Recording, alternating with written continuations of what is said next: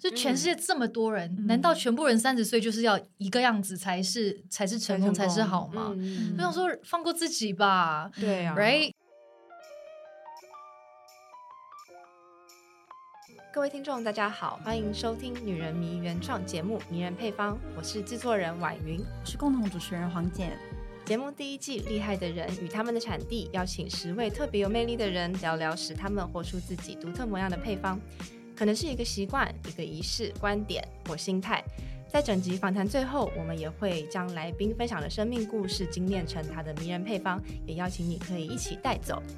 今天呢，来到节目现场的是拥有“铁肺歌姬”的美称，还有让大家比赛都很差的阎罗王的称呼，也专辑曾入围多次的金曲，横跨了流流行跟传统的多元创作，现在也拥有自己的 podcast 节目，甚至跨域演戏，是一个勇于挑战自己的音乐人。让我们欢迎严艺格哥哥，也请他跟我们打声招呼。嗨，女人迷的听众朋友们，大家好，我是严艺格。嗨，格格好！嗨，你们好！嗨嗨嗨！我们先出一个小题目给格格，就是想要请格格用五种语言跟现场的观众朋友 打招呼。好，大家好，我是阎奕格。好，第一种，大家好，我系阎奕格。好，Hi everyone，I'm Janice Yan。第四种，对，Bonjour, ça va？Je m'appelle Janice Yan。好，第五种，呃，Hola，¿cómo estás？哇，很多。有考到你吗？有哎、欸，我突然间想不起来西班牙文要怎么念。可是很厉害，你很会用很多种语言。谢谢谢谢，可能小时候真的是住蛮多地方的吧。嗯，对。哎、欸，因为刚好我们来了一个随堂考，然后也之前我们也知道说格格你是出生在北京，然后后来到新加坡定居，也到香港啊，到美国读书。嗯，那其实你的整个成长，还有你的灵魂里面，其实有非常丰富的各式各样国家的文化。嗯，那是不是可以跟我们分享，就跟你？你的成长过程在不同的地方有没有一些让你印象深刻或难以忘怀的小故事？然后它跟你的创作也有一些关系。嗯呃，其实是小时候是北京出生，然后其实三岁就已经搬去新加坡了。哦、对，所以我对北京的记忆就是可能一些吃的吧，因为小时候就是 就是吃吧。嗯、对，所以之后因为工作的关系，或者是回去看就是外公外婆，嗯、每次去北京就觉得哇，一定要吃那个糖葫芦。哦，那冰糖葫芦跟那个炸酱面哦，这是北京的代表。对，所以小时候对北京就是、嗯、呃很多美食。嗯嗯嗯。然后三岁去新加坡，那个时候我的记忆就是呃一开始要学英文这件事情。哦、对，所以我觉得可能语言能力也是被逼出来的吧，嗯、就是每次换一个环境，就是一定要去融入嘛。对。对，然后那个时候，我觉得每个地方让我最有感的一定是食物。我不知道你们会不会就是去不同地方，一定是有一个很代表性的食物嘛？对，就是食物是一个记忆的开头。Yeah, 没错，没错，没错。就像可能呃，我这一阵子我已经两年没有回家了，嗯、因为疫情关系嘛。那我就突然间很想念吃不同地方的美食，就是我住过所有的地方，因为。我自己觉得，因为我每个地方住的时间都很长，嗯嗯嗯，像新加坡，我是在新加坡念小学七年，哦、然后去香港念中学七年，然后去美国待三年半，所以就是每个地方都是就是有一点，一段时对对对对对，嗯、所以好像前阵子就很想念新加坡，然后就是专专门在台北找了一些新马的料理，哦，对，就觉得哇有家的味道，哦、然后又想香港的时候就去吃茶餐厅。对所以我就是一个会透过美食去弥补一些想念的一个人，哦、对对对。然后，呃，我觉得影响我最大关于音乐方面，应该是在新加坡。嗯、哦，怎么说？呃，因为刚好小学的时候刚开始长大嘛，然后开始接触一些所谓的兴趣啊。对、嗯，那个时候，呃，最喜欢的其中的歌手是 Christina。嗯，就是克里斯汀·艾格雷拉。哦，对，当时也非常红的，对，没错。然后那时候还有两派，是 Britney versus Christina，你是哪一派？我我是 Christina，你是哪一派？我我我都可以。那个时候就是很明显，你知道然后就是很被他的那种很浑厚的声音就是吸引，所以那个时候他是我偶像之一。但是我爸妈他们是做呃传统的国乐嘛，对，所以从小也听很多西洋国乐，呃，西洋的的呃音。音乐，嗯，跟那叫什么啦？呃，管弦乐跟国乐，嗯，所以除了喜欢 Christina 之外，其实我小时候在想要真的成为流行歌手之前，我其实是想要唱古典乐的。哦，对我，我差点就是当女高音了。对。对，就是那种 的那种，对，小时候超爱，然后放得开，哎、欸，你干嘛笑成这样？所以我真的觉得每一个城市都都带给我不一样的惊喜。嗯，然后就假如说好了，假如说我家人没有因为工作搬到香港，我可能真的就是在新加坡，然后可能就唱嗯歌剧了。哦，真的、哦？对对对。然后呃，那个时候就是喜欢 Charlotte Church，然后 Josh Groban。然后后来就是十一岁的时候到香港，那个时候呃，就是有接触到更多的流行乐，嗯嗯，对。然后呃，也是在香港，我爸爸的一个制作人的朋友，他就是有一个 studio，嗯，然后他又说，哎，那时候才十一二岁嘛，也没有进过录音室，他说我有个录音室，你要不要进来录一首歌？你可以自己回去就是当听，对，我说哇，好酷，可以录自己的歌。嗯然后我就录了一首就是哦哦哦的歌剧，嗯、啊，然后我我在心想，可能真的唱的没有那么好，所以那个叔叔他就问说：“哎、嗯、，Janice，你还会唱流行乐吗？哦、你要不要试试看唱流行乐？”嗯、然后我说：“哦，我会唱那个 Christina，我很喜欢她的一首 R&B 的一首歌。嗯”他说：“那你要不要也再录一首歌？”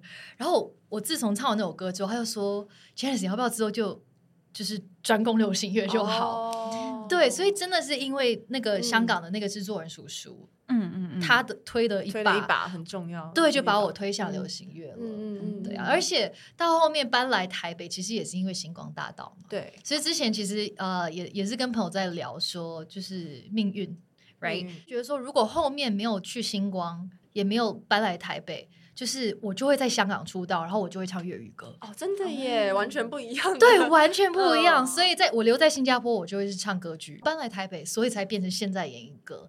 嗯、所以我觉得，哎，真的是蛮蛮奇妙的，真的是命运好好玩。对，命运好好玩，带你去很多地方。没错，到不同的城市会有一种味道，反正只是我有味，而且还会有不一样的色调。对，嗯，对，就是我还记得我每一次暑假。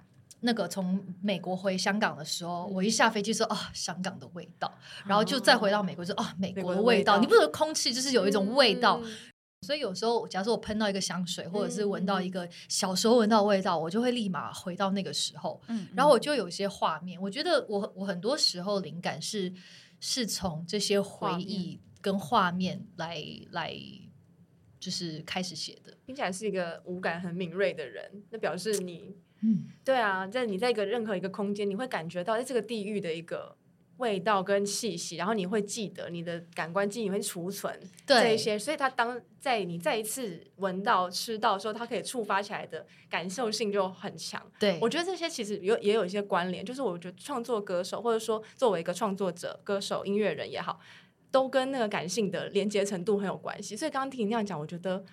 呃，很很很棒哎，就是完全没有，我觉得两者两者也有一点关系，就是跟那个感受性的贯穿有关。嗯，嗯然后我们先前就是其实我们在先前做一些功课啊，就发现说，或者是说在以前的一些访问里面，感觉你在是三十岁以前，是不是你是一个比较严谨的人呢？那因为我们看到你的最新专辑就是 Let Everything Happen，有一种好像重生的感觉。嗯，然后你在那个。嗯这个来尬聊的这个 podcast 节目里面也很好笑，就是一个，就是一个很好笑的新人，对，open mind，open mind，然后很很开放的一个人，这样子，所以所有的受访者跟你都会有很很热络的互动，嗯，所以我们常常就是说，因为社会常常对女性有些恐吓啦，就是说，哎，那个几岁怎么样怎么样？你觉得三十岁作为会是你，所以对你来讲是一个转捩点吗？是你一个曾经是一个坎吗？或是其实不是，那还有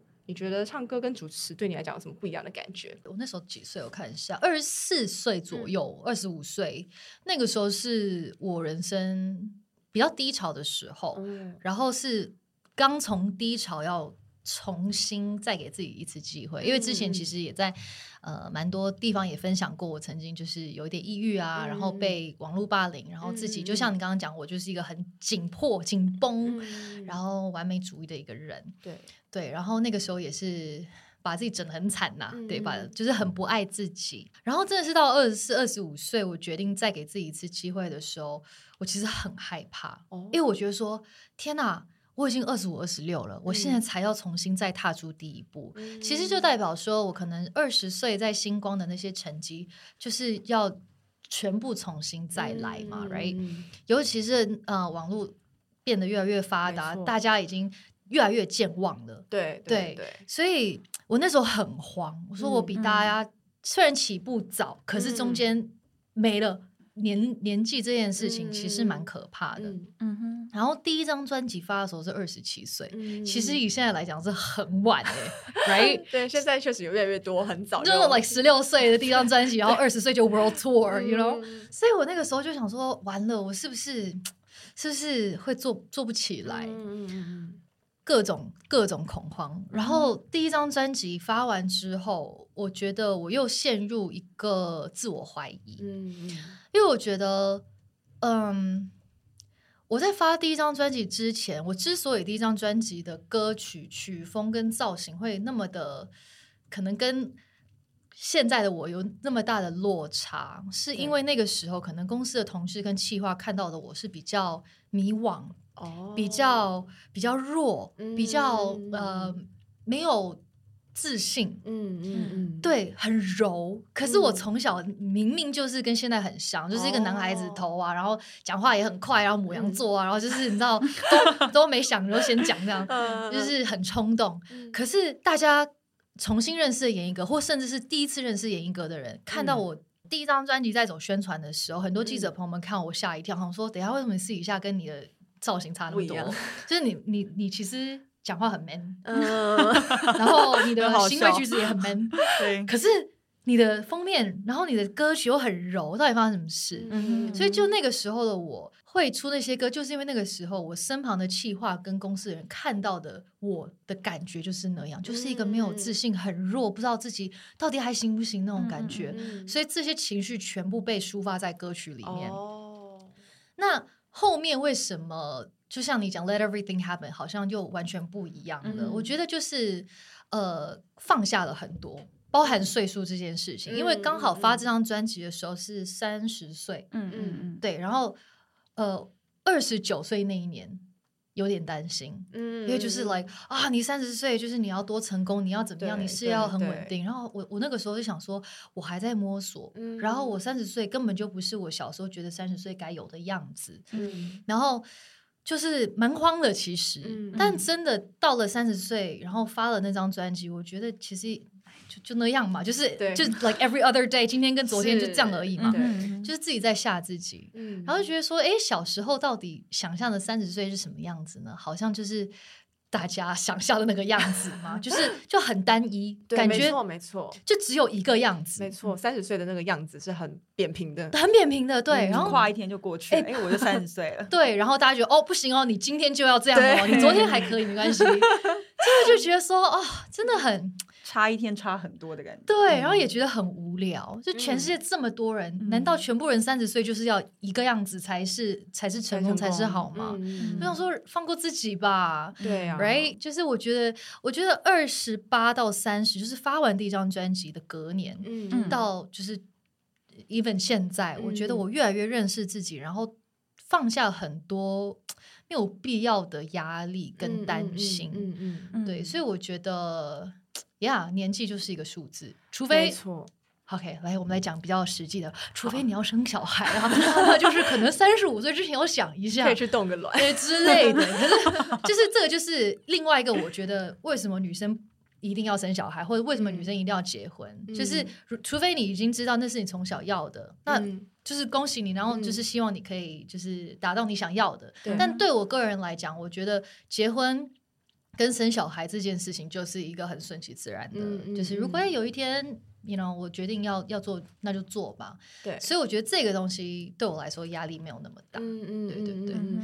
因为其实像我们的听众里面，嗯、因为我们其实大家在听，我们其实也看得到大家的这个后台数据，就知道说我们很多的听众就是借在。这个三十岁之前，嗯、就是差不多是在这种二十八到三十之间。然后我们女人迷其实是在站上，我们长期有观察到，就是在谈三十岁这件事情的文章都会特别热门，因为我们其实谈的是各种类型的三十岁，我们希望解放大家对三十岁想象。因为大家对于三十岁就觉得说，我们从小想要三十岁就呃成功了，对一切都从此就像童话故事一样，一切顺遂，然后你变成你有一个一定的你想要达到你想要的事情，什么好像是人生的尽头，三十岁以后就一帆风顺这样子。对，嗯、可是其实就像刚才哥哥讲的，他就是就是 just another day。反而我们能够在这个我们现在所在这个岁数里面，去很自由的相信自己在做的事情，嗯、活出自己的那样子，那给人的启发或是 inspiration，我觉得那是更强的。没错，没错。所以刚才哥哥讲的那一段，我觉得非常。非常棒哎，就是非常非常就是激励人，而且也非常非常的真诚，而且可以解答我们就是女人迷的读者他们现在可能会遇到的问题，是面对三十岁之后看到的这个心境是什么，然后会有什么想法。其实，在其实不管是谁在跨到这个年龄的时候，都会还蛮担忧的。所以你大概是在三十岁前去思考的，然后经过那个低潮期之后，到三十岁的时候比较能够放开自己的心去思考这件事情。对，我觉得其实，嗯。我之前是一个很害怕自己有负面情绪的人，嗯，这几年呃，反而有让自己更快乐的一个方式，就是去好好的，就是去享受那些沮丧的时刻。啊、哇，这个好棒！嗯、就是好好的来，我我今天真的很不爽，你就是去不爽，你就是把那个不爽发泄出来，然后就是你要么就是去跟朋友喝一杯，或者是你在家大 KTV，然后哭一场。或者是看一场很好看的戏，or whatever，或者是撸猫，就是你就找 撸猫，对对对，哎，撸猫超有用，anyway，反正猫咪很可爱，谢谢，反正就找到一个让你自己好好去发泄，而且我觉得你是要很很真诚去感受那种情感，不然你永远会不知道到底你在气什么，你在伤心什么。之前就会想说啊，我不开心，那我就赶快把那个排，就是啊，没有啦，没事，很很没事，没事，没事。但我现在只要有一些情绪的浮动，我超开心。因为啊，可以写歌了，哇，真的把转变成对，很棒哎！创作者很需要这种情绪，对，因为你每天开开心心的，到底就是 you know，就是你还是要过过人生，要有一些 you know 云霄飞车的感觉，你才可以写出一些不一样的东西。嗯嗯，对。那我们就要再来问说，那你觉得唱歌跟主持这两个有什么样不一样？哦，超级不一样。怎么说？因为唱歌你是主角，嗯，然后你就是在表达你想要表达的情感，对。但是当你当主持人的时候，你就是要去让别人发光哦。我觉得那个时候你要往后退，没错、嗯。但我觉得这个拿捏，嗯，还蛮难的。嗯，因为其实我是一个蛮蛮害羞的人，嗯，看不太出来。对，所以就是因为我私底下的话超少的，真的哦。对，所以我你知道我为什么会开 podcast？嗯，练习说话真的是要练习说话。哇哇，哇！对，因为嗯，我真的之前就是一个无敌句句点王。啊！我跟你讲，想象哦。对，就是我在 party，我就是那种 like OK，不要跟我讲话，不要跟我讲话，我就在旁边默默的玩手机，然后喝我的酒，然后就是你知道，我也很尴尬，怕生这样，我超怕生，超级，就是因为现在我们在访谈，就是很多都可以分享，还好，可是你要那种。尬聊，Oh my God！我是不知道聊什么，符合你的节目啊。你说他为什么叫尬聊？就是我跟你讲，我无敌尬哦，真的。所以我才想说，OK，那我要来训练一下自己，要怎么不要那么的据点，you know？嗯嗯嗯。但真所以一开始在做的时候，我觉得超难，因为我不会，我不会聊天。哦，我觉得聊天好难哦，因为受访，因为你一直被问问题，你就回答就好了。嗯嗯嗯。可是当你要问，然后来宾可能你又没有那么熟的时候，我想说天啊，我到底要怎么接话？我那时候很紧张。哦，真的。对，我可以问一下，你还记得你第一个访的人是谁？哦，第一个访是西小瓜，所以还好，因为他话很多。他他他很嗨耶。对，所以那一集就是我好像反而在给给反应，然后他都自己在带话题。那这样不是很开心吗？遇到一个很好访。我跟你讲，我那一集是抖着在录的。哦，真的，真的。对对对，所以我就觉得说，也有时候看到自己一路的的进步，也蛮开心的。就是我那个时候不知道怎么拿捏的点是说，我到底要退多少？嗯。就是假如说露出一个空间让对对对对对，那我假如说四十分钟的节目，那我可以讲多少？我那时候又很害怕说，那我我讲了自己的心情，是不是就抢到他的话？哦，那我是不是又不小心变主角了？我很害怕抢到别人的光。哦，我会觉得说，那这是这是你要来宣传的，那就给你发光。可是有时候讲说，那又太让又太客气，又觉得好像没互动，对，缺乏互动。对，所以我觉得主持其实拿捏那个距离跟互动是蛮蛮困难的一件事情。嗯，我觉得我也可以分享一下。没 听完一说，讲就是读者，我们的读者其实很多是。我们对我们的读者其实用户掌握度还蛮高的。嗯，就我们知道他们其实大多数很多的人是属于比较内向型的性格，啊、就是也是属于比较怕生、比较慢热这样子。然后我觉得刚才因为格格。在这个现场就是一个很热力四射，所以大家其实在听的时候可能 很刺眼 开玩笑，嗯，就是大家在听的时候可能一开始不会感觉到，可是当格格这样在在做一个他自己的坦白的时候，嗯、你就会发现说，其实他在突破他自己的一些恐惧，因为他觉得啊，聊天这件事情很恐怖，嗯，所以我们来开一个 podcast 来做一个练习，包括我觉得这听到这个很很很不可思议，因为我觉得也很勇敢，因为比方说我们都会觉得说。哥哥，你是唱歌的人，嗯、你是在台上，你拿着麦克风，你可以对着台下几万人这样唱歌。嗯、可是你在做一个主持的时候，只第一次，你只对着一个人，嗯、你也会发抖，对，你也会害怕。嗯、所以真的每一个人都会有自己的那个恐惧的点，然后那个跨过去以后。带来的那个释放感，跟我想成就感应该也不少吧？没错，没错。而且你可以讲出好多，就是说，包括 就是怎么拿，你在思考怎么拿捏啊，就是主持跟给予舞台那个空间这件事情，我觉得这也包括这，嗯，这不管是在舞台上，或者是在人生的各种场景互动上，我觉得都都很重要。会遇到这样的状态，对，嗯。那我们想要呃听听，就是格格你跟这呃粉丝之间有没有什么样的互动？就是有没有什么让你比较难忘的一些粉丝应援，会让你觉得哎，就是收到了这样子的礼物，然后你觉得嗯，会让你愿意再做更多呃尝试跟努力，就是回馈给粉丝这样子。我我其实从一开始，我对于粉丝两个字。是有点排斥的，嗯、对、嗯、我一开始就说啊，我们是朋友，嗯嗯，对，因为我就是觉得，呃，我不希望有一个嗯。墙壁在你们之间，对，哦、对对，因为因为我会觉得说，嗯，作为一个歌手，嗯，其实。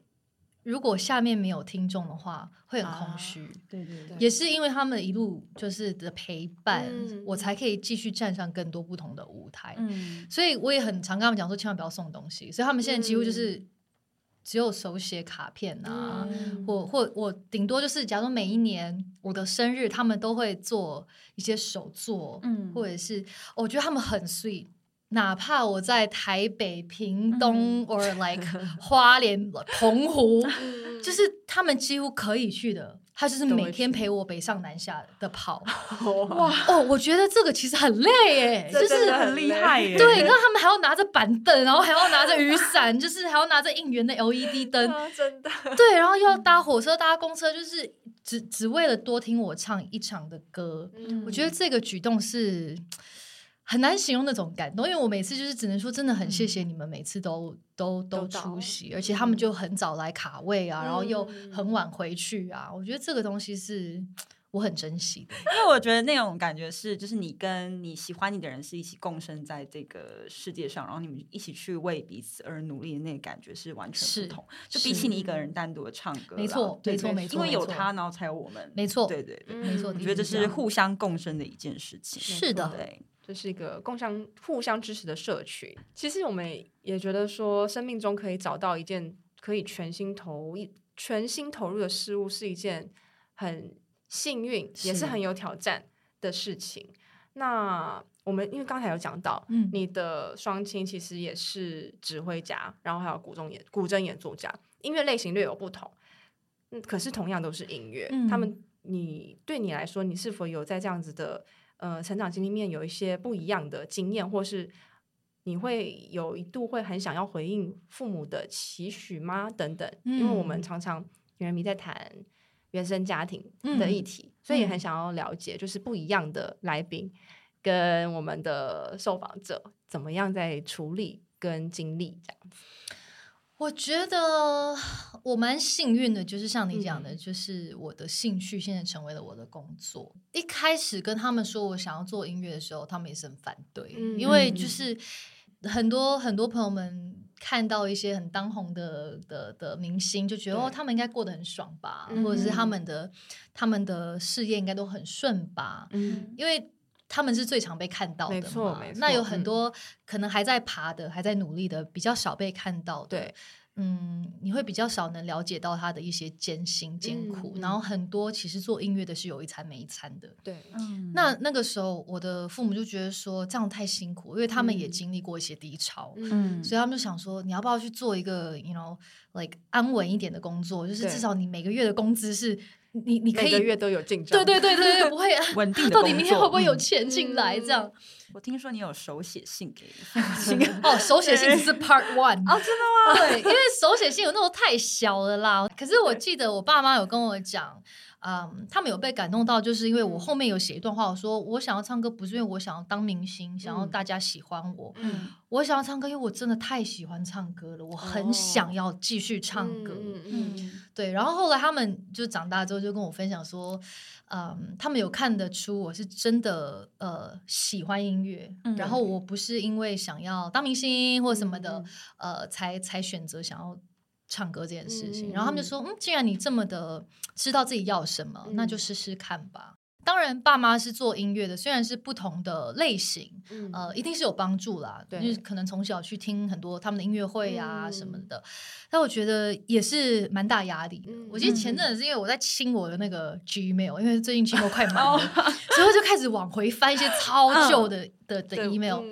然后又翻到二零一零年，我来参加星光大道的时候，嗯，因为那时候我是一个人来台北比赛的，嗯，然后就发现那时候我爸很常传 email 给我，嗯，他就说，我听了你今天跟嗯黄大为的合唱，嗯，我觉得你第二句的第什么什么什么字的几个字，对，那个气息很不稳，你今天的音准好像什么什么什么什么什么的，其实他们是想要我表现更好，对，但是他们。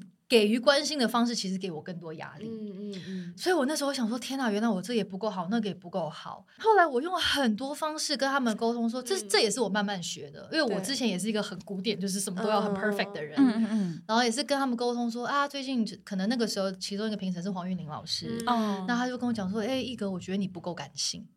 哦，因为我那个时候就是很理性在对待音乐，就是哦拍子啊、音准啊，就是 you know，嗯，然后。我发现我我自己觉得我技巧唱的最不好，就是那个陈奕迅的《我们都寂寞》，嗯，可是是我最真情流露的一次，嗯、反而大家最喜欢。嗯、然后我就跟我爸妈讲说：“哎、嗯，你们觉得这次唱怎么样？”说：“嗯，我有被你打动。”哇！所以他们就想说：“哦，我懂了。”对，就是他们理解了。对，所以其实也是因为星光的关系，嗯、他们才慢慢觉得说：“哦，原来还是有一些分别的。”然后那个之后，他们就给我很多空间去去摸索。嗯，那我们想问，就是因为格格他是以呃颜若王就是这三个字比赛闻名的，其实选手遇到你都还蛮怕的啦。然后因为也因为你的演出很完美，就像你刚刚讲，你的父母亲都会回馈给你。嗯、那你本身是一个还蛮追求就是高度完美性格的人，嗯、但会不会因为这样犯了一点小错，你就会容易对自己否定？所以就像你刚刚讲，你可能呃比较听不见自己对自己赞美的声音。那我想知道你。怎么样从那个状态调试成现在你比较喜欢自己的样子？这中间你经历了什么？嗯，唉，我这中间 经历了非常多，我觉得就是跌了一大跤哎、欸。嗯，嗯，我那个时候所谓的不爱自己，就是我太 care 别人怎么看我了。嗯，我太想要全部人都喜欢我了。嗯，但是。我没有问过我自己，我喜不喜欢当下的我？嗯、我觉得这个是一个非常不爱自己的一个表现。嗯，对，因为你每一天你穿什么，你吃什么，你你说什么，都是为了讨好别人。没错。那你你会发现你自己的样子越来越模糊，模糊不见了。严英格是谁呀？嗯、爱自己这件事情，旁人总是说的很容易，但真的要开始的，呃，那个 first step 是要自己决定的。嗯、那。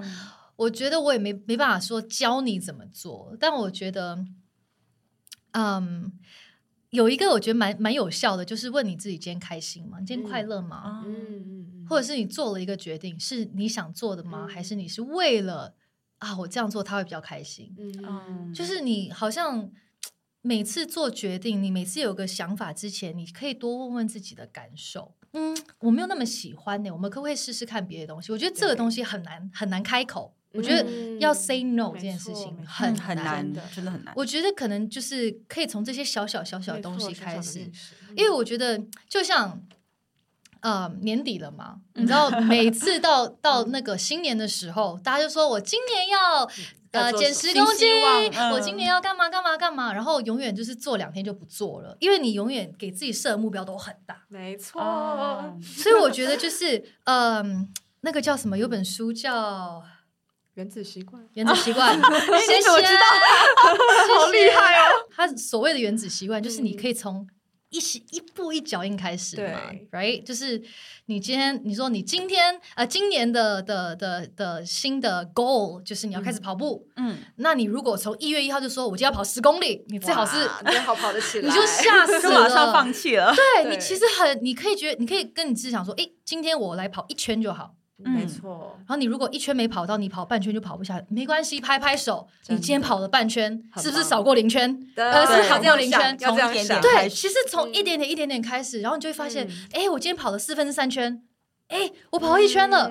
你从每一次你你做到一点点，你有那种成就感的时候，你就比较有有有机会做下去。嗯。对，你到底害怕的点是什么？你觉得你再做到是因为、嗯哦、你害怕别人嫌你胖，还是哦你害怕别人觉得你怎么样？嗯、就是你找到那个问题点的时候，然后你再来做这个一步一脚印的事情，就会比较容易。哦、嗯，对，这件事很棒哎，真的很棒。把大化小是这样吗？对，应该说看得更清楚自己害怕的那个东西到底是什么，比较理解它的脉络，我就可以去挑战它，或者是面对它这个课题。对，因为我觉得很多人不愿意。去去钻，因为你就会觉得说，我今天好不开心。我说你为什么不开心？嗯、哎，我也不知道，反正我今天就心情不好。嗯，你就带过了。哦，对，嗯、很多人真的都会这样。对，那你心情为什么不好呢？嗯、你今天发生什么事情吗？然后你就找到说，你为什么东西引起你心情不好？对，就是你一直放着放着，它就永远就是这样。然后越堆越多，然后心情就会越来越差，永远改变不了那个问题，而且会想要逃，会觉得说，哎，那我就划个手机来解决这事吧。但其实没有解决，因为你那个情绪都还在那边。没错。然后其实像刚刚格格讲，就是那是一个抽丝，那个叫什么抽丝剥茧的那种感觉，洋葱一层一层剥开，然后你看到，因为其实核心也就那么小而已，不是外面的那，不是那整个原本那个我们自己包起来的那些想象。对。然后还有包括，我觉得刚才格格讲另外一件事情很好，是。你在跟自己对话的过程，其实是一个充满鼓励的过程。嗯，因为本来对我们可能本来对话过程就习惯是一种批评，不晓得，对，没错，批评、嗯、指责，就说，哎，你你做了这件事情以后，我看，嗯、呃，有 A 不做的不对，有 B 做的不够好，C 做的不够好。嗯，假设是。小姐，你这样子跟我讲好了，我没有，我没有。假设，假设，假设，我今天说跟你讲说我要去跑十公里，然后你跟我讲说，哎，你怎么还不出门？你怎么都不跑步啊？讲讲，你整天其实我们跟自己讲的话，假设你把它想象成是一个朋友跟自己想象讲的话，你真是不会跟这个人当朋友。没错，就觉得这人讲话真的是很没有口德。没错，对 对，要像一个朋友一样跟自己说话，善待自己。对啊，就是哎，今天跑了半圈，哎，很不错啊，拍拍手。好懒得出门，那要不要先从先去穿鞋子、系鞋带开始？对对，戏完就回家了。OK，我连跑都没有。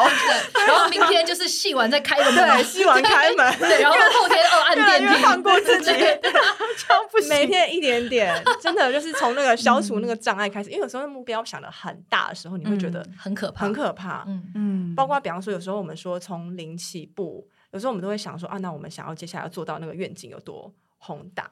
嗯，可是。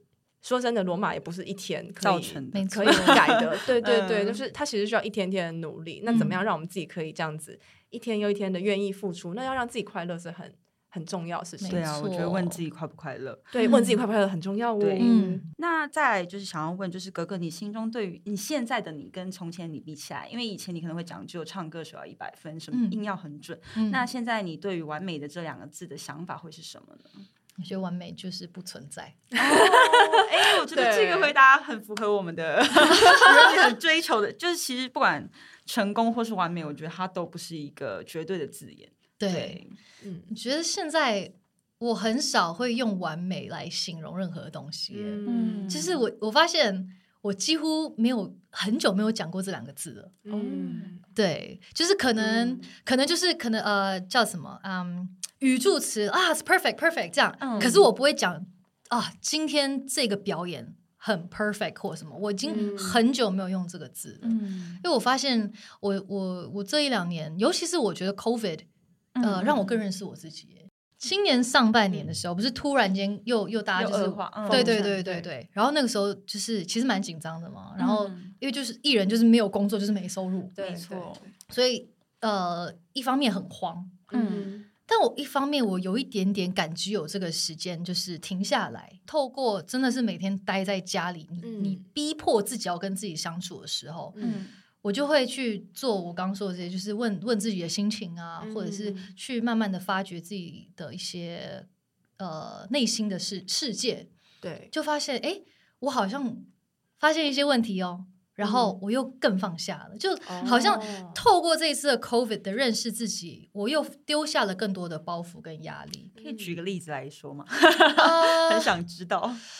我觉得呃，美这件事情哦，我觉得美这件事情是可能很多女生会很 care 的。嗯、那尤其是嗯，做做做演艺圈的，一定会更 care。其实之前影响我最多的，除了就是歌唱之外，就是被大家批评外表嘛。这个东西好像一直给我无形的压力。嗯，然后接经过 COVID 这这几个月，然后我觉得我是调试自己，然后也是看一些书，嗯，然后嗯，让自己可以脆弱起来。就是所谓的美，不是真的只有外在，嗯，就是。我是不是让大家觉得哦，阎奕格永远都是很很开朗的，或阎奕格是不是永远有个样子？嗯，就是有另外一个作者叫 Brené Brown，他就是讲脆弱的勇气。对，你不觉得这个东西是脆弱的勇气？脆弱的勇气。对，我们我们是同一挂，同一挂，我们都有看。你不觉得他讲的很好吗？有，我有看那本书，其实看到哭。Right，我觉得好好写进我的心里哦。对，对，因为。我我所谓的美跟外表，就是我就是一个很逞强，然后我其实就是还是蛮爱面子的。嗯、虽然说我我我会愿意跟大家分享一些低落的的东西，可是我整体还是，you know，还是希望外面有一个样子嘛，right？、嗯、对。然后透过 COVID，我就发现我不是那个样子。呃、对，我拔掉了很多没有必要的东西，哦、跟一些装饰，所以我蛮感激 COVID 这段时间的，嗯，让你重新整理你自己。对，没错。对，而且也可以。我觉得刚刚听到一件事情，我觉得很很想很想多聊聊。就是、嗯、其实你有谈到说，我们其实都是很难 say no 的。嗯、就是呃，尤其是我觉得这里面也有一些性别的，尤其女性，我觉得都特别会想要去照顾周遭的感受跟情绪。对，对，所以当你 say no 这件事情，也意味着说 旁边的这一个人，或是说周遭的这个人。有可能他会不开心，嗯，有可能你会要去承受，不是说承受啦，你要准备好去面对这样子的一个一个一个反应，嗯，那我也想要问，就是格格，你对于这件事情，就是嗯，开始在练习 say no 的过程里面，嗯、你有没有一个什么样的经历是让你特别印象深刻，或者说你有一点你很觉得很挫折，或者觉得哦，居然我其实这样 say no。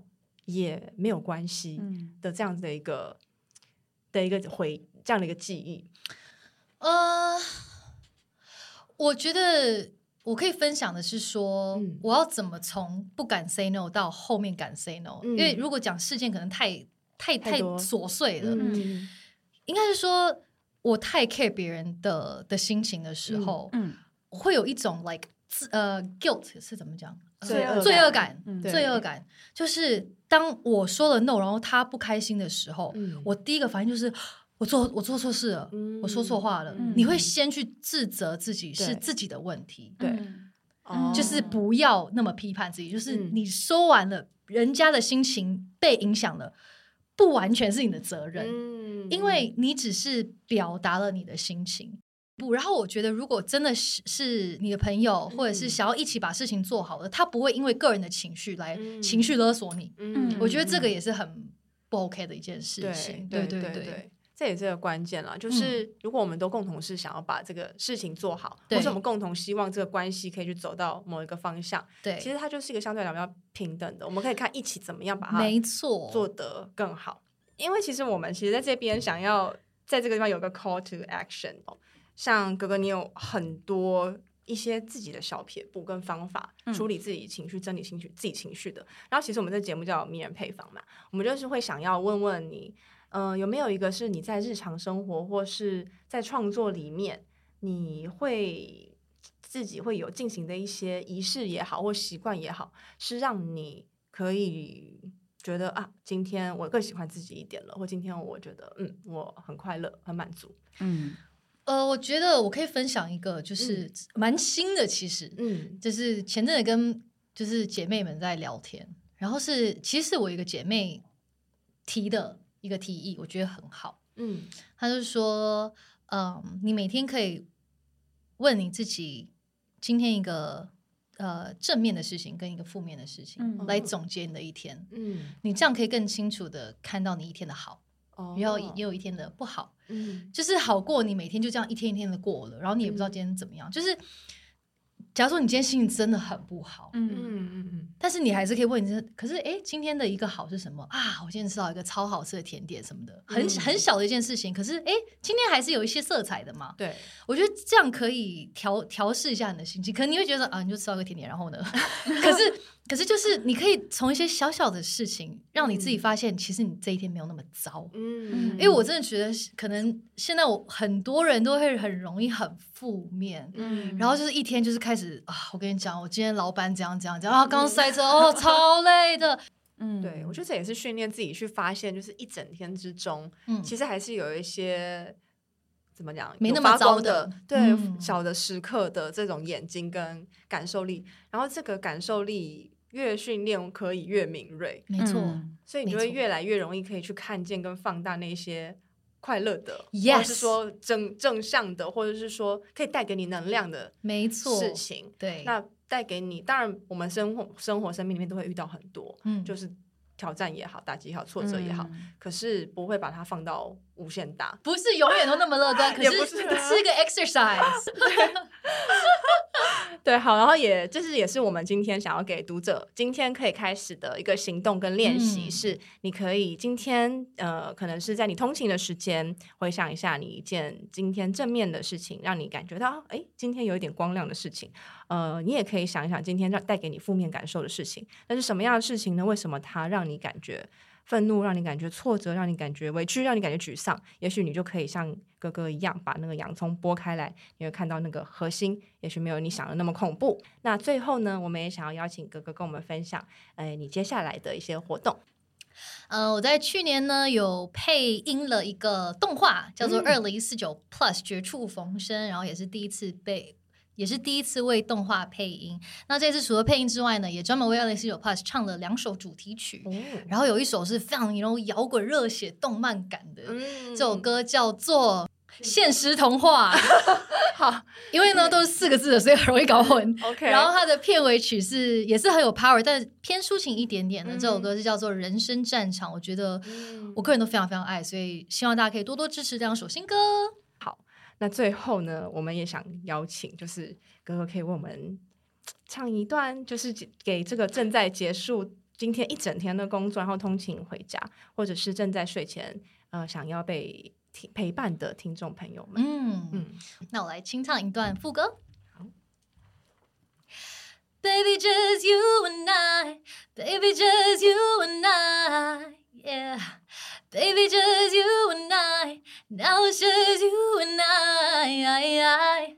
走过的路，哪一刻都无可取代。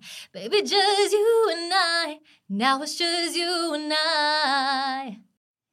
迷人配方节目到了尾声，也邀请听众从今天开始，可以和哥哥展开一个每天去总结你自己的一天，一个光亮的地方，一个你觉得有点受伤负面的地方的练习。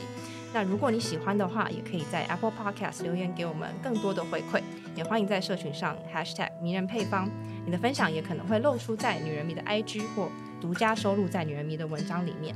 最后的最后，女人迷正在进行职场环境大调查。在 Podcast 介绍处呢，我们贴上了问卷连接，想要请你帮帮忙。三到五分钟的时间，你可以快速填问卷，也可以把这个问卷当做你的职场树洞，慢慢填。那我们会在二零二二年，也就是今年的三月八号公布问卷结果，你将能够看到更大规模的人在职场上的安全感和归属感的状态。所以你的经验很重要。那填答者也将获得女人迷 Womanly Shop 折价券，还有编辑小礼物哦。期待在问卷上看到你，拜拜。